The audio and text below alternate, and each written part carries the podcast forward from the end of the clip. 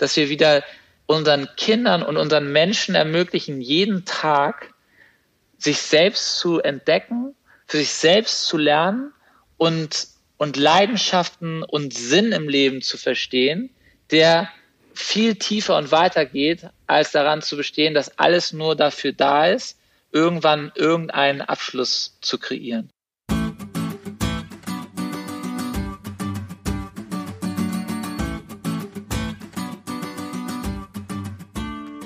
Willkommen bei der Marktplatzplauderei, dem Podcast von Lehrermarktplatz. Hier sprechen wir mit spannenden Lehrerinnen und Lehrern, mit Meinungsmachern aus der Bildungsbranche über ihre Herzensthemen.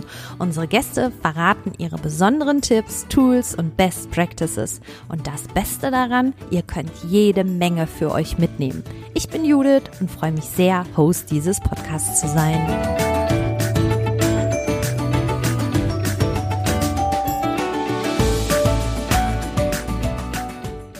Marktplatzplauderei. Schön, dass ihr wieder dabei seid. Als ich meinen heutigen Gast angefragt habe, also ob er zu mir in die Marktplatzplauderei kommt, erhielt ich die Antwort, unsere Zeit ist jetzt. Und das Jetzt war groß geschrieben. Lass uns über die Zukunft des Lernens sprechen. Gefolgt von einem Terminvorschlag in zwei Tagen. Und genauso agil und spontan habe ich dich, Christopher, bisher auch wahrgenommen. Deshalb freue ich mich jetzt umso mehr, heute mit dir über eben diese Zukunft des Lernens sprechen zu können. Herzlich willkommen noch einmal. Danke, los geht's. Ja, also, ähm, bisher kennen dich unsere Hörerinnen und Hörer noch nicht so gut und deshalb gibt es unsere sogenannte Kennenlernrunde 1 vor 8 und die funktioniert äh, folgendermaßen. Ähm, wir haben eine Minute Zeit, ich stelle dir Fragen und du sollst so schnell wie möglich antworten. Wir haben keinen Joker und es gibt auch kein Weiter oder ähnliches, aber keine Sorge, ich denke, das kriegen wir hin, oder? Ah ja, los geht's. Alles klar. So, dann drücke ich mal hier unseren Timer und dann geht's los. In welchem Bundesland bist du selbst zur Schule gegangen? Hamburg. Kaffee oder Tee? Tee. Auf meinem Schreibtisch hat alles seinen Platz oder herrscht kreatives Chaos? Ich habe keinen Schreibtisch. Sehr gute Antwort. Meine Lieblings-App ist Spotify. Mein Lieblingsland? Thailand. Am Freitagabend mache ich gerne Sport. Laptop oder Tablet? Tablet. Was waren deine Lieblingsfächer in der Schule? Oh, ich mag keine Fächer. Ähm, Sport. Okay. Was kannst du nicht gut und lernst du gerade? Oh. Das sind so viele Sachen, dann würde dieser Podcast zu Ende gehen. Äh, was lerne ich gerade? Eine Sache. Ich lerne gerade, ähm, ich lerne gerade, wie ich, ähm, wie ich, ich lerne gerade, ich, ich lerne, wir lernen so viel jeden Tag. Das ist so, das ist echt eine schwere Frage jetzt gerade. Ja. Ähm, ich glaube, am liebsten lerne ich gerade, wie ich noch ein, ein besserer Papa werde. Ah, das ist eine schöne Antwort. Unsere Zeit ist schon längst um. Ich war trotzdem so gespannt auf diese Antwort, deswegen habe ich sie so stehen lassen. Aber ähm, dann lass uns mal direkt auch einsteigen. Ähm, was hast du denn jetzt eigentlich mit dem Thema Bildung und Schule zu tun? Hm, also ich hatte äh, viele Jahre gar nichts mehr damit zu tun. Ähm, also mehr weniger seit meiner, meiner Uni-Zeit. Und das Ganze, natürlich das ganze Thema ging wieder los, als unsere ersten Kinder geboren worden sind. Und ähm, wir haben also jetzt drei und der, der Luca, der ist neun Jahre, der Jona ist sieben und die kleine Mila, die wird nächsten Monat ähm, zwei. Und als diese erste Frage aufkam, als Luca drei und Jona eins waren und diese Idee, okay, es geht jetzt los, Kindergarten, ne, ähm, man muss sich Gedanken machen. Da wir in Barcelona leben, haben wir hier letztendlich jetzt schon drei, drei Einflüsse. Und zwar haben wir, wir wissen sozusagen vom deutschen Kindergarten, System. Wir wissen, äh, wie das Spanische aussieht und dann innerhalb Spaniens sogar das Katalanisch, was wiederum ein bisschen anders ist. Und das hat uns halt vor, das war jetzt vor ungefähr fünf, fünf sechs Jahren, ähm, sehr beschäftigt, weil es so komplett anders ist. Jedes dieser drei Themen, alleine für Kindergarten. Und das war eigentlich der, der, der, der Anfangspunkt, sich drum zu kümmern und, und mal reinzugucken, wie eigentlich Schulsysteme rund um die Welt aussehen. Und das war auf einer Reise in, wie gesagt, da waren wir in Thailand für, für anderthalb Monate. War mal die Zeit dafür, sich wirklich tief mit dieser Thematik auseinanderzusetzen. Und ähm, ja, wir haben eigentlich angefangen, in der ersten Woche uns Schulsysteme anzugucken und die zu vergleichen und, und wurden, also waren sehr ähm, verwundert, ähm, wie weit äh, eigentlich zurückgeblieben diese Schulsysteme waren, zurückgeblieben in der Hinsicht, dass ich in viele dieser Systeme letztendlich das wieder gesehen hatte, was ich vor 30, 40 Jahren irgendwie gelernt habe und das hat sich wirklich nicht weiter verändert und auf der anderen Seite rumzugucken in der Welt und sagen, eigentlich die ganze Welt hat sich komplett verändert. Also die Welt, die es eigentlich damals gab, in der ich aufgewachsen war, die gibt es so nicht mehr und dann zu sagen, hey, wieso, die ganze Welt hat sich verändert, aber das ist immer noch so geblieben. Das, das ist irgendwie so ein großer Disconnect. Und das hat mich so, so tief gepackt. Ich glaube, ich habe noch nie so eine tiefe Leidenschaft für etwas ähm, empfunden. Vor allen Dingen, weil ich ähm, seit über 20 Jahren Unternehmer bin. Und es gab so einen Moment auch wiederum da auf dieser Reise, wo ich gesagt habe, wenn meine Kinder mich jetzt in 10, 15 Jahren fragen werden, hey Papa, eigentlich dein ganzes Leben lang bist du Unternehmer und mh, hm, guck mal, wir sind jetzt hier in der Schule und, und die ist immer noch genauso wie immer. Wieso hast du eigentlich nichts daran geändert? Und diese, ich, ich hatte so eine, einen großen Respekt vor dieser Frage, die möglicherweise auf mich zukommen würde, dass ich gesagt habe, okay, hier, hier muss ich jetzt äh, mich komplett reinsteigern mit allem, was ich habe. Okay, und, und wann ist, was ist dann passiert? was ist dann passiert? Dann, also eine unglaubliche Anzahl von äh, tollen Ereignissen. Ähm, ich bin erstmal dann, na, nachdem wir diese angefangen haben, Systeme uns anzugucken, haben wir gesagt, okay, das lassen wir, da kommen wir nicht weiter. Äh, wir gucken uns unglaublich tolle Schulen an, innovative Schulen. Wie kommen wir zu diesen innovativen Schulen? Wir müssen Menschen in unserem Umfeld fragen, die schon viele, viele Jahre, Jahrzehnte in dieser Thematik drin sind und, und sozusagen äh, herausfinden, welche Schulen in der Welt ähm, uns vorgeschlagen werden. Und dann haben wir also angefangen, mit vielen Menschen zu, äh, zu sprechen. Ähm, zum Beispiel, wenn ich jetzt äh, in, in, Deutschland äh, jemanden nennen würde, das wäre vielleicht die, die Bea Beste ähm, die seinerzeit äh, Forms aufgebaut hat. Ähm, und so, wie gesagt, in verschiedenen Ländern kannte ich halt Menschen, die sich schon lange Zeit irgendwie mit Bildung und mit Themen auseinandergesetzt hatten. Und ja, und so kam irgendwie immer mehr eine größere Liste von tollen Schulen äh, überall auf der Welt zusammen. Und wir fingen an, diese Schulen uns zu, zu analysieren, anzugucken, was eigentlich die, die Best Practices da drin sind. Und dann kamen immer mehr Leute dazu, die ähm, schon mal um die Welt gereist sind, zu verschiedenen Schulen gereist sind und so weiter und so fort. Ich glaube, einer der, der interessantesten Momente war, dass ich Alfredo Hernando aus Spanien kennengelernt habe, der gerade ein Jahr lang zu den 50 innovativsten Schulen äh, seines Ermessens ähm, gefahren ist und daraus ein Buch gemacht hat. Und dann habe ich ihn gefragt, ja, willst du nicht eigentlich mit deiner gesamten, mit diesem ganzen, äh, sag ich mal, Informations, äh, ähm, mit diesem Bündel an, an tollen äh, neuen Einsichten äh, mitmachen und in unser kleines Team einsteigen. Und ja, so kam eigentlich über 2015, 2016, weiß nicht, vier, fünf, sechs ganz tolle Leute zusammen, die hat ganz viel Informationen über diese wirklich spannenden, innovativen Projekte äh, zusammengetragen haben. Und daraus ist dann eine erste Matrix entstanden, die einfach gezeigt hat, was heute alles schon möglich ist.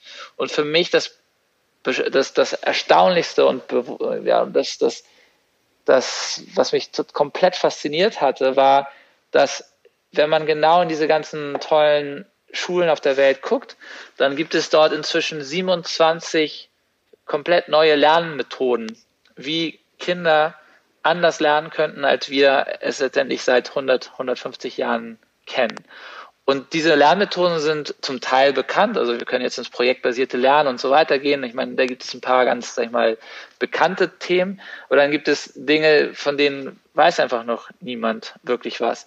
Und wenn man das sozusagen zusammenbündeln würde und, und, und verpacken würde und dann wieder der Welt zurückgeben könnte, so dass es irgendwie allen ähm, Menschen in, in, in den Bildungseinrichtungen, in den Schulen und Universitäten ein, ein, äh, zur Verfügung stehen würde, dann könnten wir halt eigentlich jedem Lernen eine komplett ähm, angepasste Lernumgebung geben. Und, und allein dieser, ne, dieses, dieses erste Stück, das war für mich so beeindruckend, dass für mich klar wurde, der erste Schritt unserer Mission müsste sein, wir bündeln alles das, was es auf der Welt gibt, um es dann der Welt zurückzugeben, so dass also das nicht immer überall das Rad neu erfunden werden muss, Land für Land, Stadt für Stadt, sondern es gibt einen Platz, wo man halt da Zugang zu hat. Und, und das war sozusagen der Anfang von, von LearnLife und von diesem neuen Lernparadigma, was wir aufbauen. Genau, das wäre jetzt auch meine nächste Frage quasi gewesen. Ähm, also ihr habt euch bei LearnLife dann quasi dieses Lernparadigma entwickelt und kannst du das nochmal ein bisschen beschreiben? Also welche Grundsäulen gibt es in diesem Lernparadigma? Okay, als, als allererstes haben wir gesagt, was gibt es eigentlich für tolle Ansätze, die schon ähm, versucht haben oder, oder es auch schon getan haben, ganz anders zu denken. Und dann kommen wir natürlich ganz schnell zu Rudolf Steiner oder wir kommen zu Montessori, wir kommen zu Reggio Emilio und, ne, und noch 15, 20 anderen ganz wunderbaren Projekten auf, auf dieser Welt. Und wir haben dann angeguckt, und was ist denn passiert, wenn solche Projekte eigentlich schon seit 100, 110 Jahren irgendwie existieren warum ist das eigentlich nie wirklich, ähm, äh, warum ist das nicht Mainstream geworden? Warum ja, reden wir immer Frage. noch über alternative Schulen? Warum nennen wir nicht progressive Mainstream? Warum was ist da passiert? Und dann haben wir wieder in die Zahlen geguckt und haben gesagt, okay, da gibt es, weiß ich nicht, nicht genau die Zahlen jetzt, aber vielleicht so 6.000, 7.000 Rudolf Steiner Schulen. Es gibt 15.000 Montessori Schulen. Und dann haben wir geguckt, wie viele Schulen gibt es auf der ganzen Welt? Das sind, sind wir bei 2,5 Millionen. Und dann sagst du, okay, das ist einfach ein Tropfen auf den heißen Stein, leider Gottes. Woran liegt es? Und es liegt daran, dass es wieder ähm, ein, ein weiteres System wurde, was also letztendlich eine, eine ganz klare Struktur hatte und heißt, okay, du baust eine Montessori-Schule und das sind sozusagen deine, deine Vorgaben. Ähm, aber wenn du dir anguckst, wie vielfältig unsere Welt ist, in, in jede Kultur allein in einer Stadt, äh, wenn wir in Berlin nehmen oder Hamburg oder wie auch immer, jeder Stadtteil ist eine eigene, eine eigene Subkultur, dann müssen wir eigentlich dahin kommen, dass so ein neues Lernparadigma nicht irgendetwas wieder eine nächste Box ist, die ganz klare definierte Wände hat, sondern eigentlich eher als Universum angesehen werden sollte. Und deshalb haben wir gesagt, dieses neue Lernparadigma sollten Lerninnovationselemente in sich tragen, die aber nicht bedeutet, dass jeder jedes Element irgendwie für sich ähm, in Anspruch nehmen wird, weil es vielleicht nicht dazu passt, zu dem Schulprojekt, zum, zum Lernumfeld, zu der Schulkultur, der Lernkultur und so weiter und so fort, sondern es ist eher wie so ein ähm, ja, äh, Pick and Choose oder so ein, ein Modell, was man einfach, äh, wo man sich das rausnehmen kann, was wirklich zu äh, dem eigenen Projekt und zum, zu der eigenen Vorstellung passt. Und, und ich glaube, dieses Rausboxen, also es geht ganz viel daraus, all unsere, all unsere eingeboxte Gesellschaft, äh, und das geht viel weiter als Schule natürlich, ähm, es geht unsere Gesellschaftsform, wo alles, sag ich mal, in Kästen irgendwie äh, äh, an, angesammelt ist, alleine weil es eben schon basierend ist auf einem industriellen Format. Ähm, wie, wie kann man das befreien? Und, und das ist, glaube ich, einer der, der Grundprinzipien und Grundthemen dieses neuen Lernparadigmas, dass jeder sich da irgendwie drin wiederfinden kann und ganz einfach Sachen weglassen kann und äh, für sich selber sein, sein äh, Lieblingslernprojekt ähm, aufbauen kann. Ja, also da sind wir halt in diesem Bereich so Individuum, personalisiertes Lernen, selbstständiges Lernen und äh, auch so an den Interessen und Talenten jedes Einzelnen eigentlich orientiert. Ne? In diese Richtung geht das. Ich weiß, dass ihr auch keine Fächer und keinen Stundenplan vorseht. Genau, ich, ich werde einmal ganz kurz auf das, was du gerade gesagt hast, mit personalisiert und selbstständig. Ich glaube, äh, was ähm, noch ganz wichtig ist innerhalb diesem neuen, dieses, dieses, ja, dem neuen Lernparadigma oder diesem, man nennt ja auch immer diese, dieses Shifting, dann muss man eigentlich gucken wiederum, wo sind wir und wo geht die Reise hin. Und wir sind also ganz klar in, im, im standardisierten äh, System. Das heißt, alle gehen ne, durch, den, durch den gleichen Tunnel und, und am Ende äh, haben sie alle ihr, ihr Blatt Papier und, mh, mm, und da stehen äh, wie gesagt, die Noten drauf. Ähm, und das ist sozusagen das, was wir kreiert haben. Und, und innerhalb dieser ganzen Prozesse geht es dann mehr oder weniger durch die gleichen, durch die gleichen Boxen. Ähm, ich glaube, wenn, was wir gemacht haben, haben gesagt, okay, was ist, was müsste, wo müsste eigentlich die Reise hingehen? Wenn wir sagen, wir brauchen ein Lernparadigma, was ähm, auf die Zukunft vorbereitet, nicht wissend, wie die Zukunft ist. Weil wir alle wissen, die Zukunft, die schreiben wir gerade erst, die bauen wir zusammen. Die kann in tausende verschiedene Richtungen gehen. Das heißt, was, was denn das Einzige, was wir sozusagen, was wir mitgeben sollten, mitgeben müssen? Ähm, und das ist dann, äh, jetzt gehe ich ganz ans andere Ende, also, das andere Extrem. Und das andere Extrem ist halt selbstbestimmtes Lernen, persönliches Lernen. Und darauf, aber dahin gibt es ein, gibt es Schritte. Und die Schritte sind äh, du hast es gerade gesagt, personalisiertes Lernen. Personalisiertes Lernen ist eigentlich der nächste Schritt nach standardisiertes Lernen. Warum? Weil personalisiertes Lernen am Ende schon das Individuum sieht, aber ähm, sagt, okay, ich habe dich jetzt verstanden als Individuum, aber ich personalisiere auf dich herauf weiterhin einen Lernweg. Das heißt, da ist immer noch äh, Instruction, also es ist immer noch ja, ähm, ähm, das, das drauf, drauf tun äh, der, der Lern, ähm, ähm, der Lernbegriffe der verschiedenen äh, Lerninhalte und so weiter. Dann, aber immerhin sind wir schon beim Individuum. Und dann ist der nächste Schritt, ähm, dass wir zu einem co-kreierten Lernen kommen. Und das co-kreierte Lernen ist jetzt schon den Lernen mit einzubeziehen in den Lernweg, in den in einen persönlichen Lernweg, aber wir machen zusammen zwischen Lernbegleiter und Lernenden. Und das ist sozusagen ja der, der, die nächste Stufe. Und wenn das dann immer, immer weitergeht und man immer als Lernender immer klarer sieht, okay, ich kann mir meinen, ich kann verstehen, wo sind meine Interessen, wo sind meine Leidenschaften, äh, wo sind meine Stärken und wo geht so ein bisschen meine Reise hin, dann fange ich an, immer weiter in dieses, in dieses letzte Level zu kommen und komme eben in das äh, selbstbestimmte, ähm, ja, self-directed, persönliche persönliche Lernen. Ja. Jetzt seid ihr ja auch richtigerweise hergegangen und wolltet nicht bloß in Anführungsstrichen ein Lernparadigma theoretisieren, sondern auch praktisch erproben. Und dafür habt ihr ja eine Schule in Barcelona gegründet. Wie darf ich mir diese Schule vorstellen? Okay, ähm, ganz kurz vielleicht, weil wir nochmal, weil wir wahrscheinlich so paradigmamäßig schon fast abschließen würden.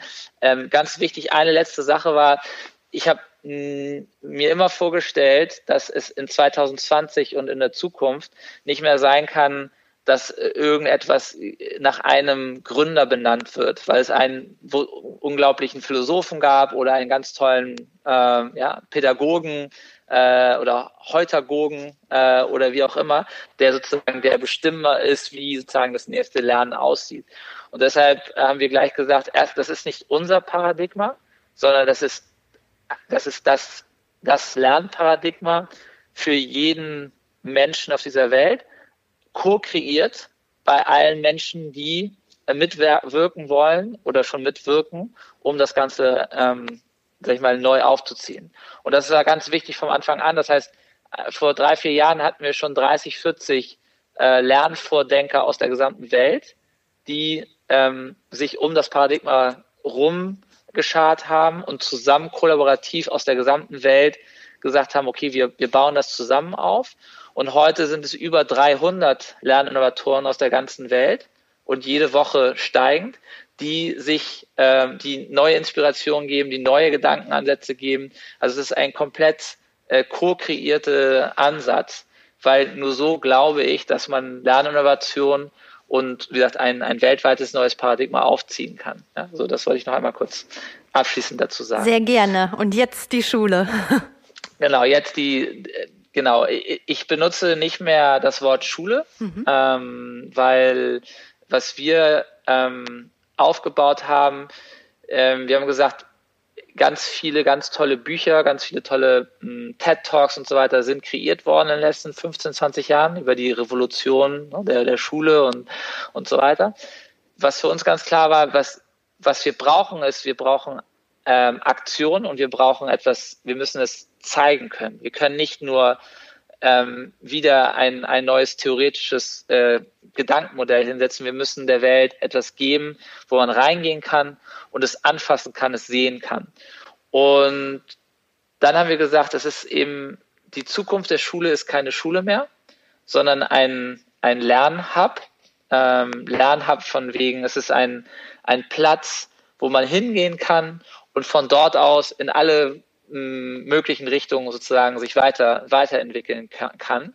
Ähm, und natürlich Lerngemeinschaft als, als zentraler, als zentraler Mittelpunkt. Und also haben wir vor ungefähr zweieinhalb Jahren in Barcelona dieses, dieses, diesen Piloten aufgezogen. Und das muss man sich so vorstellen, das sind 1200 Quadratmeter. Also ähm, in der Gesamtheit werden es äh, ungefähr 200 äh, Menschen sein, die dort zu jedem Zeitpunkt äh, zusammen lernen können. Wir sind inzwischen bei ungefähr 100 ähm, so bei 120, 130. Also nächstes Jahr wird es ungefähr seine, seine Vollendung, äh, also in der, in der, in der Größe äh, finden. Und man muss sich das so vorstellen, dass, dass dort jung und alt zusammen lernen. Ähm, was, glaube ich, einer der ersten sehr, sag ich mal, sehr äh, verblüffenden Eindrücke ist, wenn man dort rein spaziert. Absolut, weil du, ja. Weil du plötzlich eine Elfjährige, einen 13-Jährigen und einen 17-Jährigen, die sowieso schon zusammen an einer Thematik zusammen lernen, was schon mal anders sein könnte als vielerorts, ja, dann siehst du sie nicht auf einem oder an einem Tisch sitzen mit, wie gesagt, mit, mit drei Stühlen, sondern ähm, die sitzen so oder oder oder lernen so, wie sie ähm, gerade für diesen Moment es äh, als richtig empfinden. Das kann sein, die sitzen auf dem Boden, äh, in irgendeiner Sitzecke, in, in einer kleinen äh, versteckten ähm, Rückzugsort äh, auf irgendwelchen äh, wie gesagt, Bohnensäcken oder Beanbags äh, oder wie auch immer. Ähm, und dann das nächste Spannende ist, dass an dem gleichen Tisch oder an der gleichen Ecke, in der Sie sozusagen sitzen, sitzt plötzlich auf der anderen Seite ein 25-jähriger Mobile App Developer, eine 43-jährige Architekt, äh, Architektin und äh, ein äh, 50-jähriger ähm, Lerninnovationsberater. Und die sind dort physisch Vollzeit mit ihren Projekten, mit ihren Startups ähm, und wirken gleichzeitig als Mentoren ähm, und als ähm, äh, ja, äh, sag ich mal, Inspiratoren für ähm, alle anderen äh, Mitlernenden. Und das Tolle ist halt, dass du dann, wenn du zum Beispiel gerade äh, an einem wahnsinnige Idee ähm, herumtüftelst, kannst du auf einmal an einem Nachmittag halt zu jemandem gehen und sagen, guck mal, ich habe gerade irgendwie hier äh, mir ausgedacht, wie eigentlich das Haus der Zukunft aussehen sollte. Und ich habe hier gerade so einen Prototypen aus Pappmaché oder aus Papp, äh, auf Karton gemacht. Und dann gehst du halt zu der Architektin und hörst mal an, was sozusagen äh, ein paar der Inspirationen sein könnten, die dich nochmal komplett in eine andere äh, Ideenwelt schicken könnte. Ja, ja.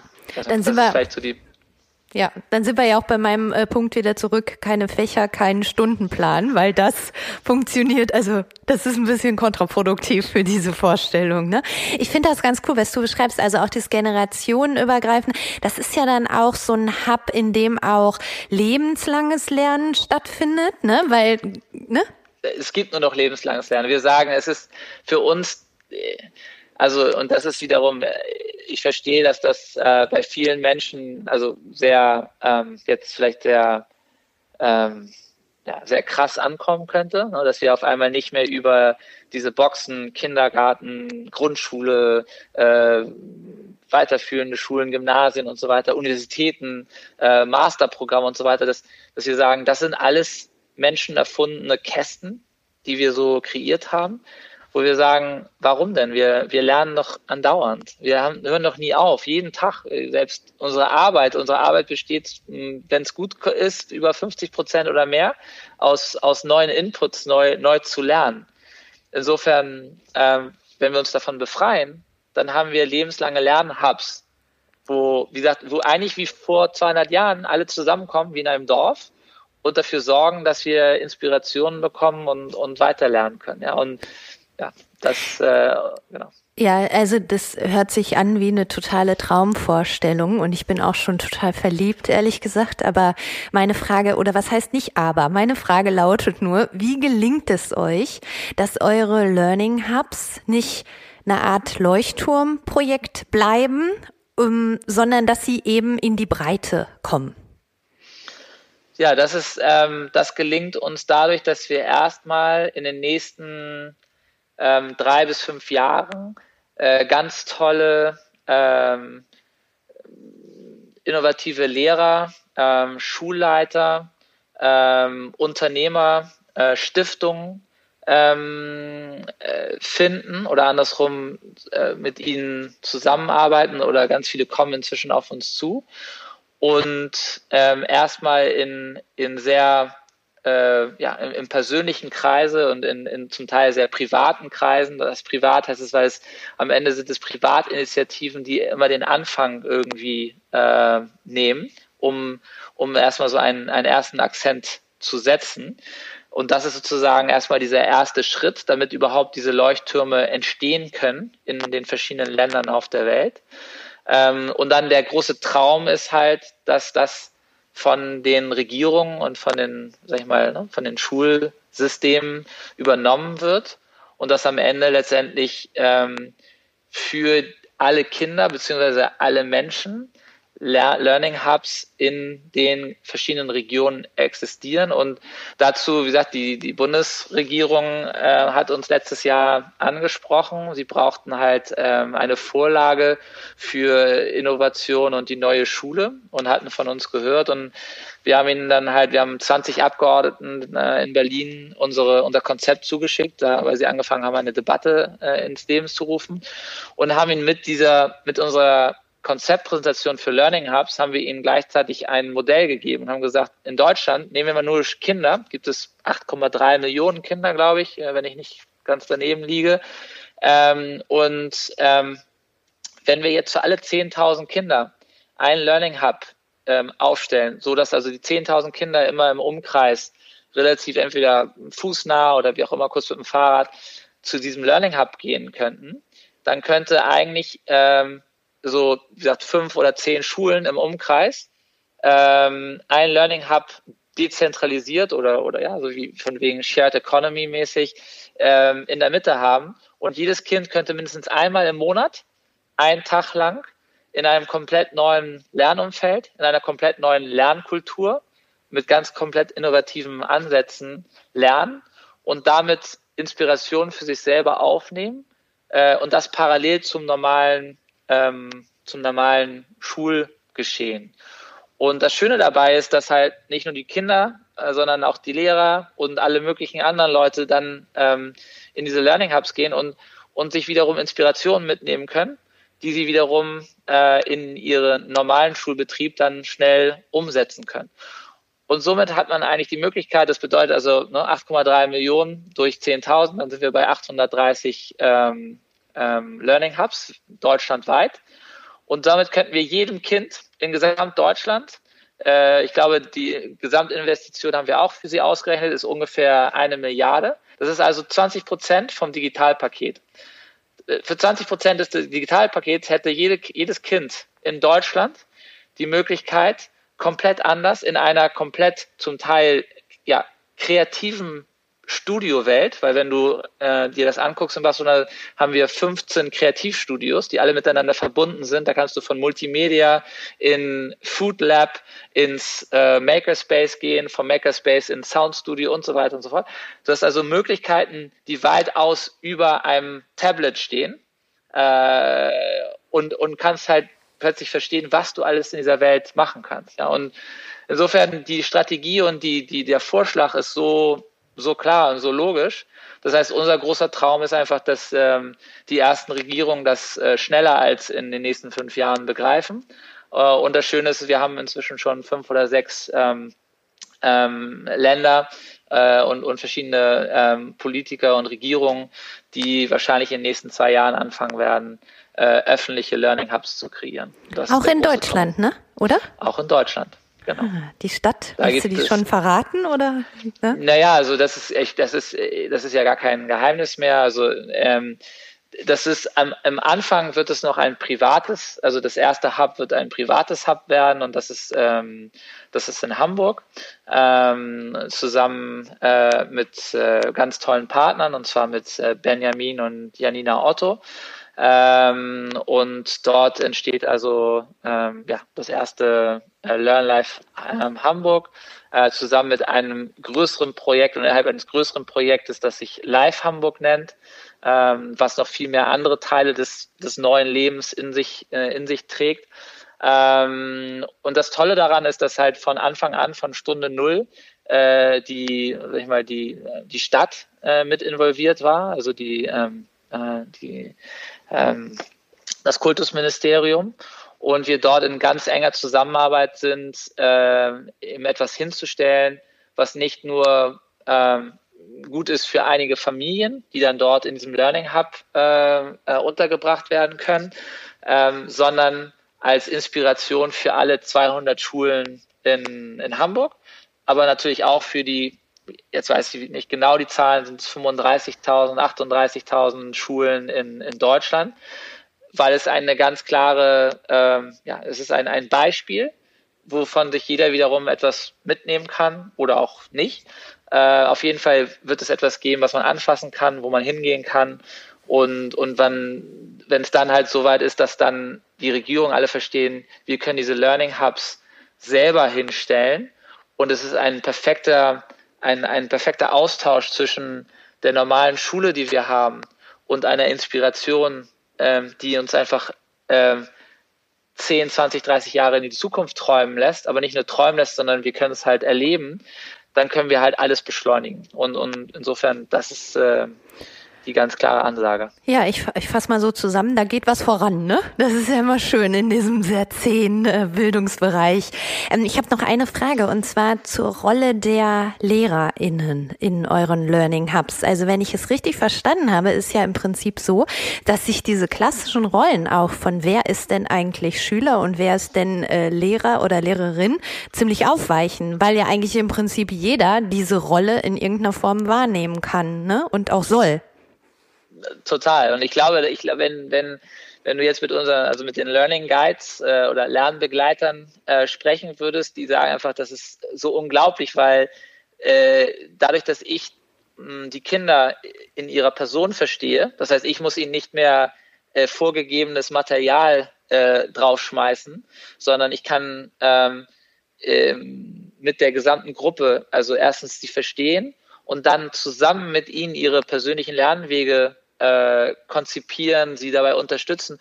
Und, und was ich alles dabei selber lerne, äh, ist einfach, äh, ja, ist einfach äh, monströs, ja, weil, weil auf einmal jeder Lernbegleiter halt ein unglaublich lebenslanger Lerner äh, auf, äh, ähm, auf einem ja, auf einem hochbeschleunigten Niveau wird. Und äh, vielleicht das andere Schöne ist, dass natürlich ganz andere Themen da sind, wie ähm, wenn es nicht mehr um Fächer geht, was wir ja schon gesagt haben, sondern wenn man eigentlich sagt, es geht darum, ähm, Interessen zu verstehen und dann ähm, über verschiedenste Lernmethoden, also sei es jetzt projektbasiertes Lernen, aber es kann Phänomen, phänomenbasiertes Lernen wie aus Finnland sein, es kann naturbasiertes Lernen sein, wie zum Beispiel ne, Green School aus Bali und, und viele andere Bereiche. Ähm, es kann sein äh, Entrepreneurial Learning, äh, also unternehmerisches Lernen. Äh, es kann ähm, äh, platzbasiertes Lernen, also Place-Based Learning sein. Also wir nehmen die Kinder ganz viel raus. Die sind 20 bis 40 Prozent des, der Woche gar nicht mehr ne, in dem Hub, sondern in der reellen Welt ähm, und so weiter. Ich habe jetzt einfach mal vier, fünf dieser Lernmethoden angenannt. Also wenn wir jetzt die 27 nehmen würden, kannst du dir ungefähr vorstellen, was es alles für Möglichkeiten gibt. Ähm, klar, dann wird auf einmal der, der Inhaltsstoff, ähm, der, der zieht, also jeder zieht sich eigentlich den besten Inhaltsstoff selber zusammen, weil es eher der, der Mittelpunkt wird eine Lernerfahrung werden. Äh, es geht darum, eine Lernerfahrung aufzubauen. Diese Lernerfahrungen sind zum Teil, können einen Tag lang dauern, können eine Woche lang dauern sein, manchmal sind sie drei Monate lang, manchmal gehen sie über mehrere Zyklen, äh, weil ein Lernender auf einmal so tief in einer Thematik drin ist, ähm, dass er einfach komplett aufgeht. Und das Schöne daran ist, man denkt immer, aber wenn ein Kind immer nur so ganz tief in einer Sache plötzlich sich äh, verfuchst, wie soll denn dann die ganze Welt oder das ganze Allgemeinwissen äh, was immer das ist, ähm, auf eine, auf eine Person rübergehen. Das Schöne daran ist, dass durch die Tiefe die Kinder automatisch in ganz viele neue Bereiche reingucken. Weil klar, wenn du auf einmal anfängst, dich mit dem Thema, ähm, was weiß ich, 3D-Druck beschäftigst und du nicht nur darauf limitiert bist zu verstehen, wie kann ich eigentlich einen 3D-Drucker bedienen und wie kann da irgendwie am Ende so ein sag ich mal, ein Modell bei rauskommen, sondern auf einmal kann ich anfangen, oh, ich kann selber einen 3D-Drucker bauen.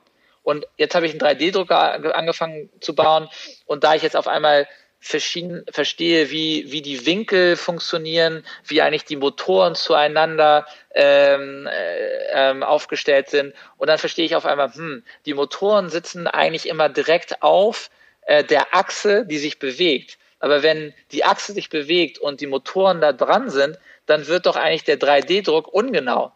Dann fangen plötzlich an, 15-jährige Kinder zu verstehen, dass die 3D-Drucker falsch konzipiert worden sind. Mhm. Weil sie auf einmal so viel Tiefe in der, in, in, äh, verstanden haben. Das heißt, wir haben bei uns äh, Kinder, die sind 16, 17 Jahre alt. Und dort kommen die Produzenten der 3D-Drucker, die Gründer der 3D-Drucker, kommen zu uns, um mit den Kindern zu sprechen über die nächsten Generationen von 3D-Druckern, weil sie wissen, dass ihre studierten Ingenieure nicht das Mindset besitzen, um diese Kreativität zu verstehen. Krass, ja, hört sich fantastisch an. Genauso muss es im Prinzip sein. Christopher, ich habe noch eine letzte Frage und zwar zum Ende der Marktplatzplauderei gibt es immer unsere Rubrik die Wünschebox. Und ich bin jetzt schon total gespannt auf deinen Wunsch. Also, wenn du einen einzigen Wunsch ans Bildungsministerium richten könntest, welcher wäre das? Mein größter Wunsch, vor allen Dingen in Deutschland, ist, dass ähm, wir endlich anfangen, ähm, das Abitur abzuschaffen und einen Weg frei machen, der uns als Gesellschaft und als Menschheit die Freiheit wiedergibt, wirklich zu verstehen, wie wir selber sind, und zwar jeden Tag, dass wir nicht nur allen unseren Kindern, wenn sie schon in, den Kindergarten kommen, zu sagen, welchen Kindergarten du eigentlich nehmen müsstest, damit du auf das und das Gymnasium kommst, damit du die und die diesen Abschluss hast, damit du das und das in der Universität studierst, dass wir wieder unseren Kindern und unseren Menschen ermöglichen, jeden Tag sich selbst zu entdecken, für sich selbst zu lernen und, und Leidenschaften und Sinn im Leben zu verstehen, der viel tiefer und weiter geht, als daran zu bestehen, dass alles nur dafür da ist, irgendwann irgendeinen Abschluss zu kreieren. Und wenn wir etwas schaffen, wie nicht ein Abschluss, sondern ein, ein, ein Lernportfolio, was holistisch, was sehr viel tiefer in alle Bereiche des Lernens reingehen würde, was am Ende im Schulterschluss, im, im, im, äh, im, in der Zusammenarbeit mit äh, Industrie, mit Gesellschaft, mit, mit Organisationen und so weiter zusammen aufgebaut wird, dann ist das mein, mein größter Wunsch. Weil solange wir das nicht angehen, dieses Thema, werden wir immer weiter in den verkrusteten ähm, Strukturen drinbleiben und, und, und wir werden uns nicht weiter bewegen. Wow, vielen Dank. Ein schönes Plädoyer. Ich äh, bedanke mich total bei dir, dass wir hier heute sprechen konnten und so viel Inspiration und Ideen versprühen konnten. Ich schicke ganz liebe Grüße nach Barcelona zum schönen Wetter. Tschüss, Christopher, mach's gut. Tschüss und vielen Dank. Alles Liebe. Sehr gerne. Liebe Hörerinnen und Hörer, ähm, ich hoffe, dass ihr die ein oder andere Idee mal mit euch herumtragt und Kolleginnen davon erzählt. Man kann auch im Kleinen und einer eigenen Schule starten, die Zukunft des Lernens zu gestalten. Also einfach mal anfangen. Wenn ihr anderen diese Folge der Marktplatzplauderei empfehlen wollt, dann schickt sie doch einfach auf die Homepage von Lehrermarktplatz und von dort mit einem Klick zur Marktplatzplauderei. Ich wünsche euch einen ganz tollen Start in die Woche und der Christopher möchte noch was sagen, sehe ich. Genau, ich habe noch eine, vielleicht eine Aktion, ne, weil alles ist jetzt um, geht um Aktion und zwar jetzt. Und zwar ähm, am 9. bis 13. November äh, organisieren wir ein weltweites äh, Lerninnovationsfestival. Äh, und äh, da werden über 200 äh, Sprecher aus der ganzen Welt zum Thema Lerninnovation zusammenkommen. Und alle Keynotes sind frei. Also jeder kann da zuhören, reinklicken und so weiter. Und ihr seid alle ganz herzlich eingeladen und vielleicht gibt es da ganz viele schöne Inspirationen, die sonst auch noch äh, weiterhelfen auf allen euren innovativen Wegen. Vielen Dank. Das ist super. Also bitte Leute, ne? Schaut euch das an, macht dabei mit. Das ist eine super Sache. Ich wünsche euch eine schöne Woche. Macht es gut. Bis zur nächsten Woche bei der Marktplatzplauderei. Tschüss.